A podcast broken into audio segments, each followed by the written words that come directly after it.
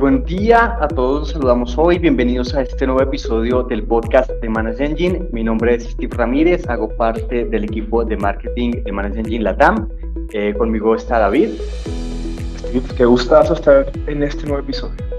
Genial, bueno, para el día de hoy eh, tenemos un tema muy importante eh, que, hemos, que hemos visto que desata mucho interés en nuestros oyentes y es todo el tema de Big Data y analíticas. Así que para el tema de hoy tenemos dos invitados que hacen parte de nuestro equipo técnico, así que puedo dejar que se presenten. Bienvenidos Luis y Wilson. Hola David, Wilson, ¿cómo están? Muchas gracias. Hola Luis. Hola Luis, hola Steve, hola David, muchas gracias por invitarnos a este episodio. Perfecto, genial. Bueno, vamos a empezar entonces por, por definir un poco el tema eh, de qué es Big Data. ¿Cómo podemos definir qué es Big Data? ¿Cuánta cantidad de información puedo yo decir que pertenece a Big Data o podemos llamarlo Big Data? Ok, eh, si me permites, yo puedo iniciar y sé que Luis eh, tiene mucha más información aquí al respecto, pero podríamos, yo voy a usar un caso de uso, Steve, de por qué es necesario y cómo podríamos definir Big Data. Y es que nosotros día a día generamos múltiples cantidades, o sea, mucha información día a día. Eh, todo lo que tú haces en cada uno de tus dispositivos genera información. Recordemos que eh, si nosotros hacemos como una revisión de, de qué hacemos nosotros día a día, iniciamos por la cantidad de tiempo en la que nosotros pasamos enfrente de un computador, enfrente de un dispositivo móvil, enfrente de una tableta, o muchas veces el dispositivo eh, tipo wearable, nuestro reloj inteligente, está todo el día en nuestra muñeca recolectando datos acerca de cómo está nuestro, nuestro estado de salud, cuántos pasos estamos dando, cuál es nuestra siguiente cita, etcétera. Sumado a eso, la información que nosotros dejamos, los clics que hacemos en los videos de YouTube que nosotros vemos, los me gusta que damos en las redes sociales, las personas o tendencias que seguimos en Instagram, en TikTok, más la información que nosotros visitamos en las páginas web de diferentes tipos con determinada información, generan datos. Y ese es el nuevo petróleo de hoy en el mundo. Ya eh, es lo que genera o, lo que las empresas eh, tratan de, aprovechar al máximo, es esa cantidad de información. No solamente miremoslo por el lado de lo que nosotros generamos en nuestros dispositivos móviles o computadores, miremos ahora lo, cuando tú vas, por ejemplo, al supermercado y te piden tu número de cédula para registrar la factura, por ejemplo, o tu número de identificación personal. Eh, en ese momento no solamente estás, dándolo para, para, obviamente, generar la factura correspondiente, sino también el supermercado tiene el registro exacto de cuánto, de qué mercaste, qué, qué compraste, qué alimentos compraste, qué bebidas compraste, qué día de la semana usaste para comprar, eh, qué, eh, qué tipos de promociones usaste. Y ahí también hay data recolectada. Con base en esto, esa cantidad de información que generamos nosotros, que son billones de, de inclusive tú, Steve, eh, hace poco publicaste un blog donde decíamos que los humanos estamos generando más de 500 millones de tweets, 294 mil millones de correos electrónicos, más de 4 mil millones de gigabytes subidos a Facebook. Toda esa información es oro. Y lo que hace Big Data para mí es empezar a aprovechar toda esa información de tal forma que pueda usarse en un fin comercial, en un fin investigativo, en un fin, eh, qué sé yo, hasta político, organizacional, eh, segmentar cierta información. Todo eso es para mí el Big Data, esa cantidad de información que generamos, organizarla, hacerle minería, extraerla para poder empezar a hacer correlacionamiento y análisis del mismo. Entonces, para mí, yo podría empezar a hablar de Big Data con esa referencia. Obviamente, eh, me gustaría también que Luis, que, tiene más experiencia en este campo, nos diera su, su definición también. Hola Wilson, muchas gracias. Realmente totalmente de acuerdo con lo que dices. Todo lo que hacemos ahora, hoy en día está registrado. Eh, hay un lugar, un repositorio donde, donde, donde existe todo eso y realmente eh, hay personas o lugares, empresas que están recolectando y almacenando esta información. Algo que tú comentabas y fue muy, muy sonado en temas políticos fue lo de Cambridge Analytics, ¿no? Que realmente pues todo fue una, fue una revolución, fue un tema muy, muy sonado por el tema de las elecciones que, que hicieron que eh, ganaran ciertos personajes en temas de política, ¿no? Todo el tema de las filtraciones y por, realmente fue por temas de patrones. Fue el tema de patrones que fueron los decisivos en esta, en este, en esta situación de Cambridge Analytics, que realmente fue lo que importó para que fuera la toma de decisiones. Ahora, realmente eh, eh, una de las cosas importantes como para tomarlo es, la, es el ETL, lo que es la extracción de las, del dato, ¿no? Traerlo de donde, de donde se está originando, transformar el dato y después, o sea, transformarlo es darle la organización, obviamente, ¿no? Que para eso previamente debemos de tener un, un tema de, de organización de los datos maestros para poner los datos, colocar los datos correctos en el campo correcto, en el lugar correcto, y al final es load, o sea, la carga, ¿no? De, de, la información, para que precisamente empecemos a tener todo este tema de, de, la, de la análisis de la información, ¿no? Entonces, el Big Data es, como ya lo comentaron, es toda esa información que, eh, cruda, ¿no? El Big Data es muchísima información de lo que, de lo que ustedes deseen. Entonces, realmente lo importante para esto es el poder tener los datos importantes, ¿no? Los datos necesarios para poder tener un análisis correcto, que es, creo que es un tema que posteriormente vamos a estar revisando dentro de este, de este podcast.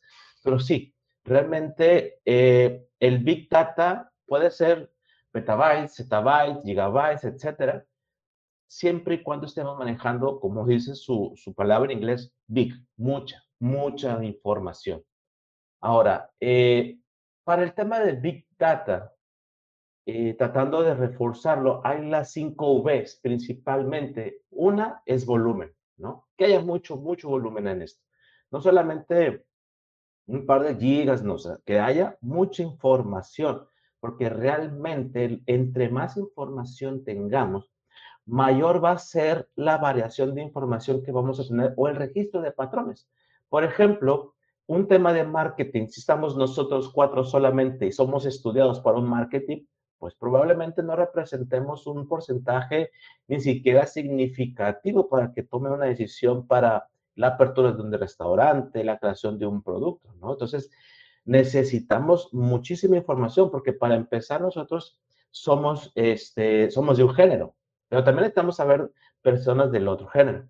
También, por ejemplo, edades menores o mayores que nosotros, personas que estén estudiando, personas que, etcétera, etcétera, etcétera. Entonces, entre más información nosotros tengamos, mayor va a ser la, el análisis y el detalle para poder empezar a importar patrones. Después de esto, que haya variabilidad, lo que yo les comentaba, o sea, que no, no solamente sea un sí, un no, rojo, blanco, etcétera, no, que haya mucha, mucha variabilidad no sean solamente personas o, personas de Colombia y personas de México, sino que sean las personas de México, Colombia, Costa Rica, Panamá, etcétera, etcétera. Eso es una variabilidad. Después, la facilidad de poder analizar esa información, o sea, la velocidad. ¿Qué tan veloz nosotros vamos a empezar a poder o, es este, posiblemente analizar esa información? Porque una cosa es tener la información, la, variabilidad, el volumen, pero resulta ser que me tardo tres días en poder analizar esa información, en poder este, procesarla. Y realmente eso no genera ningún tipo de valor.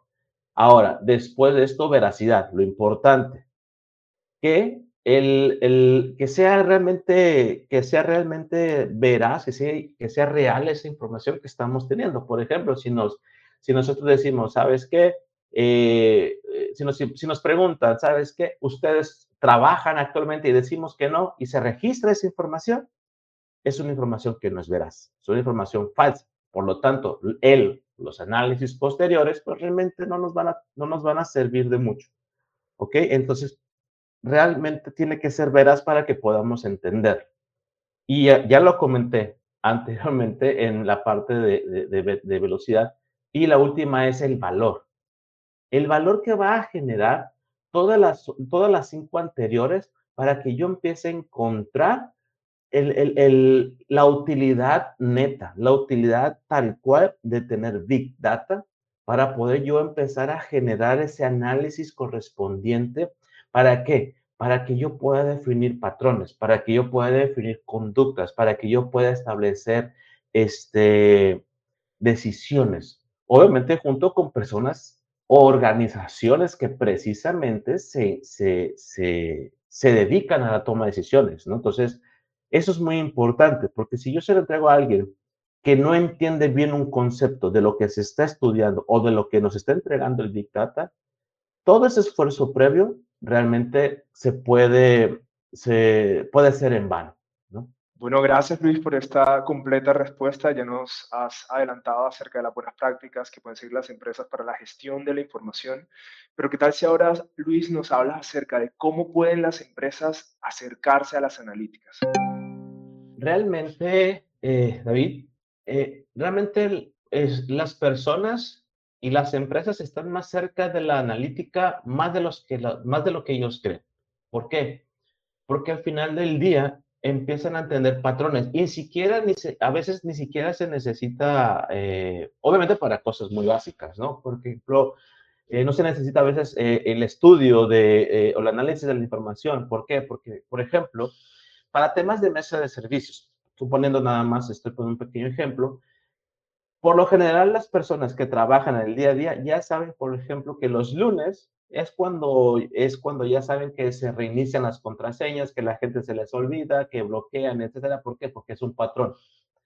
Ya lo conocen, ¿no? Ahora, por ejemplo, una analítica del día a día. Si vas a salir un viernes o vas a salir un lunes, etcétera, hay, días de la semana probablemente que te conviene salir más o debes de salir más temprano para poder llegar a tu trabajo, escuela o tu destino final que otros días. O tomarlo en, otra, en otro punto de, de, colección del, del, del, servicio colectivo, del servicio público. Entonces, realmente estamos muy cerca de, la analítica, pero no nos damos cuenta. ¿Cuándo es cuando necesitaríamos tener una herramienta? Precisamente para tener el tema de la, de la analítica, pues es precisamente cuando ya tenemos muchísima información y necesitamos un apoyo para poder empezar a encontrar esos patrones, que probablemente no lo vamos a hacer, no lo va a poder hacer una, una sola persona o dos personas, sino que son las personas más aparte de las herramientas, ¿no? Entonces, suponiendo cómo, cómo sería un big, un big data más analítica, pues realmente podremos poner un pequeño ejemplo cuando nosotros tenemos un rompecabezas, ¿no? Un rompecabezas suponiendo de 500, mil piezas o más. Cuando nosotros lo sacamos de la caja, ¿qué es lo que vemos? Vemos piezas de muchos colores, de muchas formas, y lo primero que decimos es, no sé por dónde voy a empezar. Ahora, teniendo esta analogía, ¿cuáles serían las mejores prácticas tal vez? Para armar rompecabezas, las mejores prácticas, o lo que dicen es, siempre iniciar por las orillas siempre iniciar por las orillas y de ahí vas a ir armando el marco y te vas yendo hacia adentro. Precisamente hay mejores prácticas. ¿Qué necesitamos nosotros empezar a tener? ¿Qué, ¿Cómo necesitamos ordenarlo?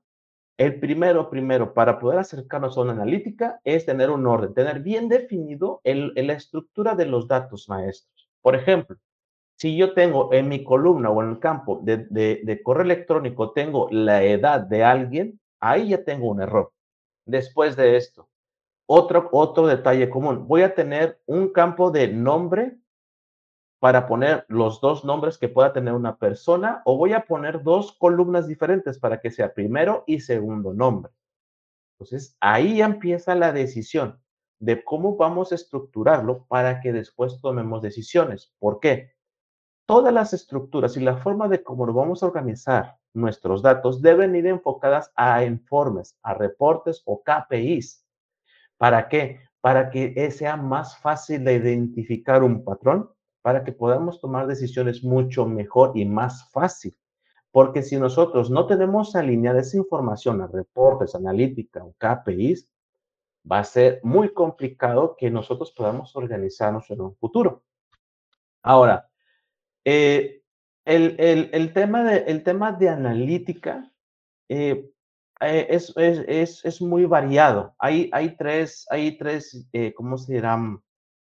Tres espacios o tres conceptos que nosotros, bueno, que nosotros, que en la, en la parte de, analítica y beta se manejan. Primero, Big Data. Ya hemos hablado, Big Data, ¿no? El tema de el cómo, el cómo eh, gestionar, administrar y contener, etcétera, todo el tema de, de, de, toda esa gran información, esa gran cantidad de información. Pero también tenemos el Business Intelligence, el BI, tan famoso BI, Business Intelligence, que analiza datos estructurados orientados al pasado, ¿no? Y eso obviamente se puede almacenar en un, en un servidor central, puede ser on-premise o en la nube, y eso estudia las estadísticas internas y puede corregir errores operativos. Si ustedes ven, estamos marcando una línea de ahorita hacia atrás y está el siguiente, el Business Analytics o la analítica de negocio, que esto que también analiza ya datos estructurados enfocados al futuro. ¿Esto qué quiere decir? Que estamos buscando tendencias, indicadores macroeconómicos, etcétera, que nos van a indicar precisamente los patrones y trabaja para no cometer errores que ya tuvimos en el pasado dentro de un business intelligence. Un business intelligence. Entonces, si nosotros tenemos los patrones correctos, tenemos la información correcta, vamos a empezar a tener, eh, no quisiera decirlo como una predicción del futuro, sino realmente vamos, nos van a indicar cuáles son las grandes posibilidades que se pueden presentar más adelante de acuerdo al, comportamiento de la información, como ya lo comentó Wilson. En la parte a qué horas, dónde, qué día, qué, cómo, todas esas preguntas van a ir haciendo conductas, van a ir ordenando y se van a crear esas conductas. Entonces, al final, el Business Analytics nos va a decir, oye, esos son los resultados. Esto probablemente puede suceder. O esto, X, Y, Z. Entonces, con esas personas tomadores de decisiones, van a empezar a decir, ¿sabes qué? Hay que hacer esta tal o tal estrategia. Y es a veces cuando uno dice, ah, mira, realmente esta empresa sí le atinó o sí supo por dónde para hacer X o Y producto o X o Y servicio. ¿Ok? Por ejemplo, cuando nosotros vemos un producto o un teclado, un mouse o un tema de un tema en el, supermercado donde sea X es, ah, mira, ahora sí le atinaron. No es que no le, no es que le hayan adivinado o atinado, sino simplemente estudiaron patrones. Entonces, ¿cuándo se recomienda? Obviamente cuando ya tenemos una estructura y, tenemos bien claro qué es, lo que, qué es lo que queremos medir, qué es lo que necesitamos analizar y tengamos muy claro el ciclo de vida de los, el ciclo de vida de, los datos, ¿no? ¿Cuál es, ¿Cuál es este ciclo de vida? Precisamente la captura, la ingesta de la información de todos los medios. Después el almacenamiento. Después tenemos el procesamiento y análisis y al final la exploración y visualización, que es precisamente los dashboards. Los dashboards es la finalización de, la, de, toda la, de toda la ingesta, de la transformación, la reubicación y ya después se hace la analítica y los dashboards simplemente, ¿qué es? Es como la parte bonita de eso, ¿no? Perfecto, genial, Luis. Muchísimas gracias por, por esa explicación tan completa. Y ahora quisiera, Wilson, que nos ayudaras un poco con algún par de ejemplos ah, para que nuestros oyentes eh, tengan, eh, digamos, una manera de, ver, digamos, más, más concretamente lo que estamos hablando. Un par de ejemplos de cómo un equipo de TI puede analizar datos de manera simple. ¿Cuáles podrían ser esos datos que un equipo de TI puede en este momento analizar sin de pronto requerir una gran infraestructura a nivel de software o, de equipos, sino un par de ejemplos de cómo se puede hacer analítica con ejemplos, digamos, muy simples, muy sencillos. Voy a complementar solo con una frase lo que venía hablando Luis, y es que hoy en día ya no es tan necesario tener las grandes ideas para un negocio, es simplemente saber qué necesitan tus futuros clientes para armar un negocio. ¿Ok? ¿Y cómo se sabe que necesitan? Con analítica de datos. Entonces, ahí está la clave de un negocio. Y ahora, retomando la pregunta que me haces, en cómo un par de ejemplos de un equipo de TI, cómo podría aprovechar para el tema de, la analítica de datos, lo, lo mencionaba Luis hace un momento. Todo lo que no se mide no se puede mejorar si queremos buscar un plan de mejora continua, si queremos estar mejorando, si queremos aportar al negocio desde el lado de TI, que la idea de es que la las tecnologías de información se alineen completamente al negocio, debemos tener datos, debemos tener información sobre qué sucede realmente con mis usuarios, con mi infraestructura tecnológica, con los servicios que yo presto, con los procesos que están apoyados en tecnología en la parte de operación de la compañía, para poder continuamente sacar indicadores de gestión, KPIs, y con base en eso elaborar tomas, elaborar planes de mejora o tomas de decisiones. O sea que las tomas de decisiones en las compañías, que cual, sea cual sea la empresa en la que estemos hablando, el sector, el tamaño, la industria, lo que sea, hoy en día soportan toda su operación en la tecnología. Esa es la verdad. Hoy en día cualquier empresa soporta su operación en la tecnología. Y para que la empresa salga adelante, para que la empresa cumpla sus objetivos, necesita tomar decisiones que se apoyen en lo que ha recolectado la información, que se ha recolectado en cuanto a los patrones de uso de, las, de las diferentes tecnologías en las que se apoyan sus operaciones, en lo que piden sus clientes. Entonces, por ejemplo, si tenemos un CRM, un primer ejemplo, un CRM, en el CRM vamos a obtener información de todo lo que los usuarios regularmente preguntan a nuestro canal de ventas, a nuestro chat, lo que sea. Toda esa información debemos recolectarla así no, así no podamos resolver la necesidad en ese momento, el cliente porque preguntó algo que no teníamos en ese momento, esa información debemos recolectarla, debemos analizarla y debemos eh, apartarla en, eh, de tal forma que podamos tomar decisiones como, por ejemplo, abrir una nueva unidad de negocios, complementar un servicio. O sea, que el CRM se basa en no solamente es para organizar clientes y atender las citas que tenemos allí generar cotizaciones, no debemos entender que allí se recolecta muchísima información que va seguramente a apoyar procesos comerciales nuevos y a lograr los objetivos y metas que tenga la empresa como negocio. Un segundo ejemplo me pedías. Hablemos, por ejemplo, de de todo lo que sucede al interior de la compañía, las operaciones, en el día a día de los usuarios. Un hospital, por ejemplo. Un hospital no se puede detener todos los empleados deben estar trabajando constantemente, es una operación 7 por 24. Debemos estar constantemente eh, pendientes de todo lo que sucede en las operaciones de ese, hospital, en lo que reporta el usuario que está en la recepción, en lo que reporta la persona que está en radiología, en lo que reporta la persona que está en rayos X, en salas de cirugía, en todo lo que está allí, para poder garantizar la operación y la continuidad de los elementos de tecnología que soportan esa operación y con la información que recolectamos de todos los eventos de seguridad, eventos de monitoreo, podemos analizar comportamientos y esos comportamientos pueden predecir posibles fallas a futuro o si hablamos de seguridad, podrían predecir o evitar posibles ataques. Al final, todo es datos, todo es información. ¿Qué hacemos con ella? Debemos analizarla. Debemos plantear objetivos, como decía Luis, y ver cómo podemos sacarle provecho a esa información, porque todo sirve. Recuerden, la información es el nuevo oro, el nuevo petróleo. Gracias, Wilson. Y me gustaría volver con Luis para profundizar en un tema que ya ambos han tocado, se han aproximado, y es cómo el Big Data, cómo las analíticas nos sirven para tomar decisiones, para adelantarnos a eventos futuros. Entonces, Luis, me gustaría preguntarte acerca de ¿Cómo se relacionan las analíticas con la mejora continua? ¿Cómo pueden eh, las empresas, los departamentos de TI mejorar con el uso de, eh, de las analíticas? Es una pregunta muy interesante porque Big Data muchas veces las estamos utilizando, se utiliza más que nada para, como estamos comentando, el, el temas de mercadeo, toma de decisiones, ¿no? Pero realmente el, el, tema de la mejora continua puede verse como en un segundo plano, tercer plano.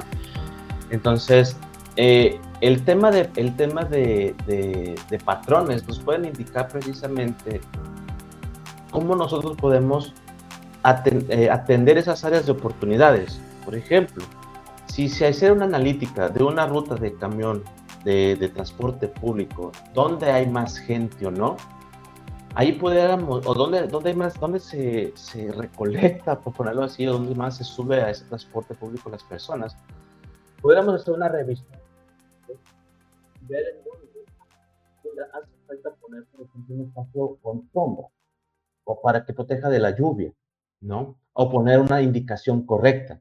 Entonces, realmente el tema del big, del, el tema de Big Data nos puede dar muchísima información para mejora continua. Y no quiere decir que estemos teniendo fallas, sino que solamente vamos a hacerlo mejor de cómo está. Obviamente, necesitamos conocer ¿Cuál es el path, o el camino, la ruta de lo que estamos haciendo, el proceso, de cómo se está haciendo para que podamos decir, ¿sabes qué? El proceso sí veo ciertas, ciertas eh, áreas de oportunidad de acuerdo a patrones. Y no quiere decir que los patrones estén mal, sino simplemente son comportamientos. La ruta, tal vez, la ruta de ese transporte público es correcta. ¿Por qué? Porque le indican, vete por aquí, sigues por allá y regresas y vuelves a empezar. Y vas y vuelves a empezar. Pero lo que sucede en el camino, en el proceso de esa ruta, es ahí donde viene la mejora continua. Porque muchas veces nos estamos enfocando en el proceso y no a lo que está alrededor del proceso. Porque el camión puede estar correcto, nunca tiene fallas eh, mecánicas. El, el, el chofer o el conductor no tiene ninguna, ninguna falta administrativa o de, o, de tránsito, ¿no? Pero no sabemos, eh, por ejemplo, por qué se tarda en ciertos, por qué se tarda en ciertos lugares más. Porque resulta que en esos lugares la calle tiene muchos hoyos. Eh, en esos lugares los semáforos están desincronizados. En otros lugares este, eh, asaltan mucho etcétera. Entonces, podemos revisar como que esos pequeños factores secundarios o que están alrededor del tema principal, que nosotros debemos de entenderlo.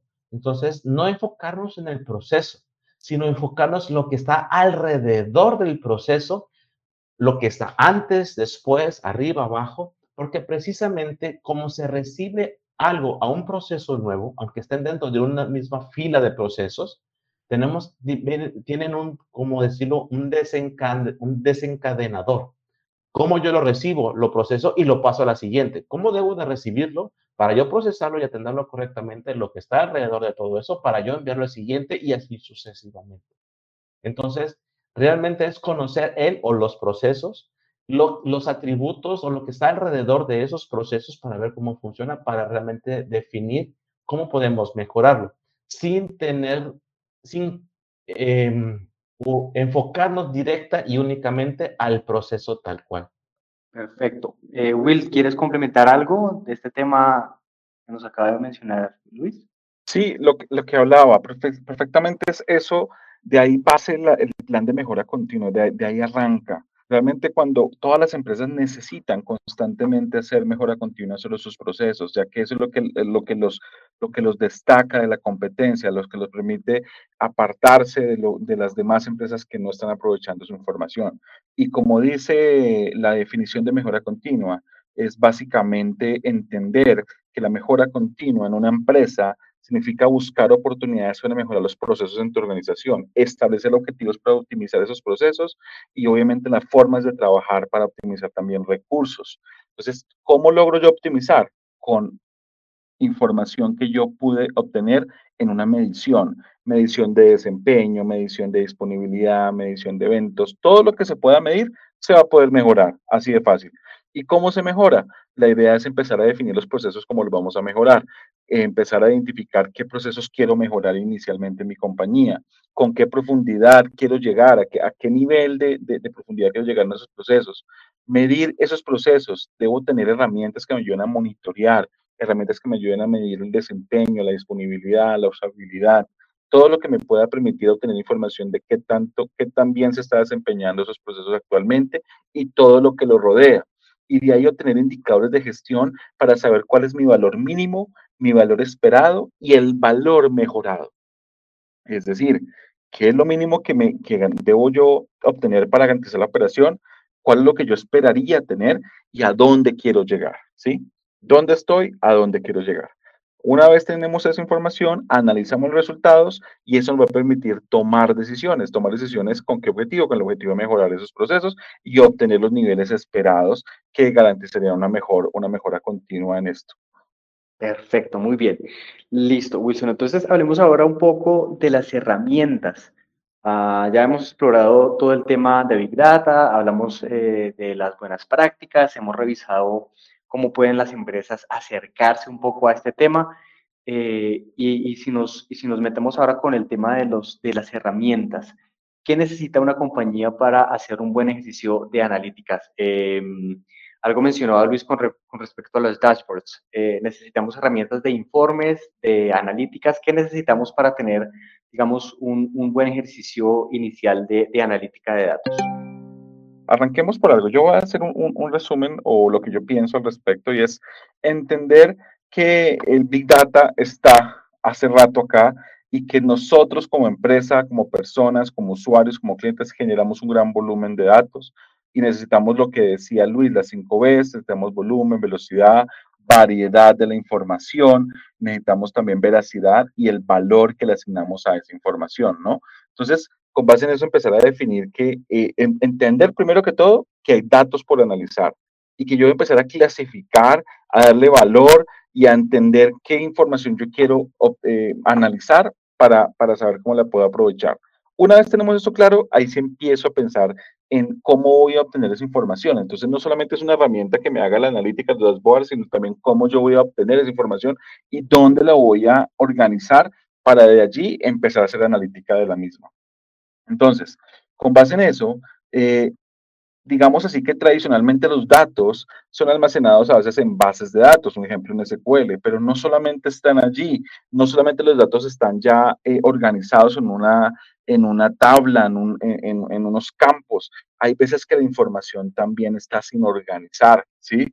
Entonces debemos entender que hay información que se genera desde las redes sociales, hay información que se genera desde la aplicación que tenemos, hay información que se genera desde el CRM, eh, de, eh, el, sistema de peticiones, quejas y reclamos del usuario. Y con base en eso, eh, las herramientas que vayamos a adquirir para poder empezar a hacer analítica de datos en las compañías deben inicialmente ser compatibles con diferentes fuentes de donde vamos a obtener esa información, sean bases de datos, sean herramientas de mesas de servicio, herramientas de CRM, herramientas de monitoreo de eventos de seguridad, de monitoreo de, de redes, de, de aplicaciones, de administración y monitoreo de equipos de cómputo, dispositivos móviles, debe ser compatible con eso, inclusive leerlos de una tabla Excel, desde una página web. Con esa compatibilidad de las herramientas que vayamos a usar para analítica, obviamente viene lo segundo y es la velocidad con la cual vamos a analizar. Eso depende si lo estamos trabajando en la nube, que sería lo ideal, o trabajarlo on-premise, pero de, de todas formas, o en ambas opciones, debemos tener una capacidad de análisis rápido de esa información para obtener esos dashboards que mencionaba Luis, esos tableros que me dicen a mí en primera instancia esos los indicadores a los cuales yo debo prestar especial atención eh, con base en la información que estoy recolectando, porque recuerden que ya la, ya la organicé y ya le asigné valor a esa información. Y de ahí en adelante, eh, compartir la información, que sea fácil compartirla con las personas que toman decisiones. Porque ¿para qué estoy analizando los datos? Para mejorar, para establecer mejoras, para, eh, para eh, mejorar procesos, para tomar decisiones. Entonces, ¿quién toma las decisiones? Esas personas que tienen ese poder de toma de decisión o esas personas que necesitan analizar para mejorar su proceso de ventas, el gerente de ventas, el gerente de operaciones, el gerente de mesa de ayuda, todos ellos necesitan esa información que es quien realmente lo va a utilizar. Entonces, esa herramienta de analítica debe permitir compartir esa información de forma eh, fácil y en tiempo real, porque la información yo la necesito en tiempo real. A veces yo digo, bueno, necesito la información de un mes atrás, de dos meses atrás, seis meses atrás. Eso podríamos usarlo sobre todo cuando estamos analizando eventos de seguridad, analítica forense, por ejemplo. Pero cuando estamos tomando decisiones, a veces necesito la información en tiempo real. Entonces, por eso debe tener esa capacidad. Y lo último, obviamente, que mi empresa lo pueda adquirir, que no tenga que, eh, primero que todo, como, eh, generar un gran gasto para adquirirla y otro gran gasto, no solamente económico, sino también a nivel de recursos para administrarla, para ponerla en producción. Ese es el consejo que yo le puedo dar a todos los oyentes de este podcast para empezar a analizar herramientas. Gracias, Will, por estas recomendaciones para todos los oyentes. Entonces, Luis, eh, no sé si te gustaría complementar algo a esta pregunta de qué clase de herramientas se necesitan para hacer analíticas de Big Data a lo mejor la, respuesta puede ser muy ambigua, pero es la que se adecue mejor al ambiente del negocio.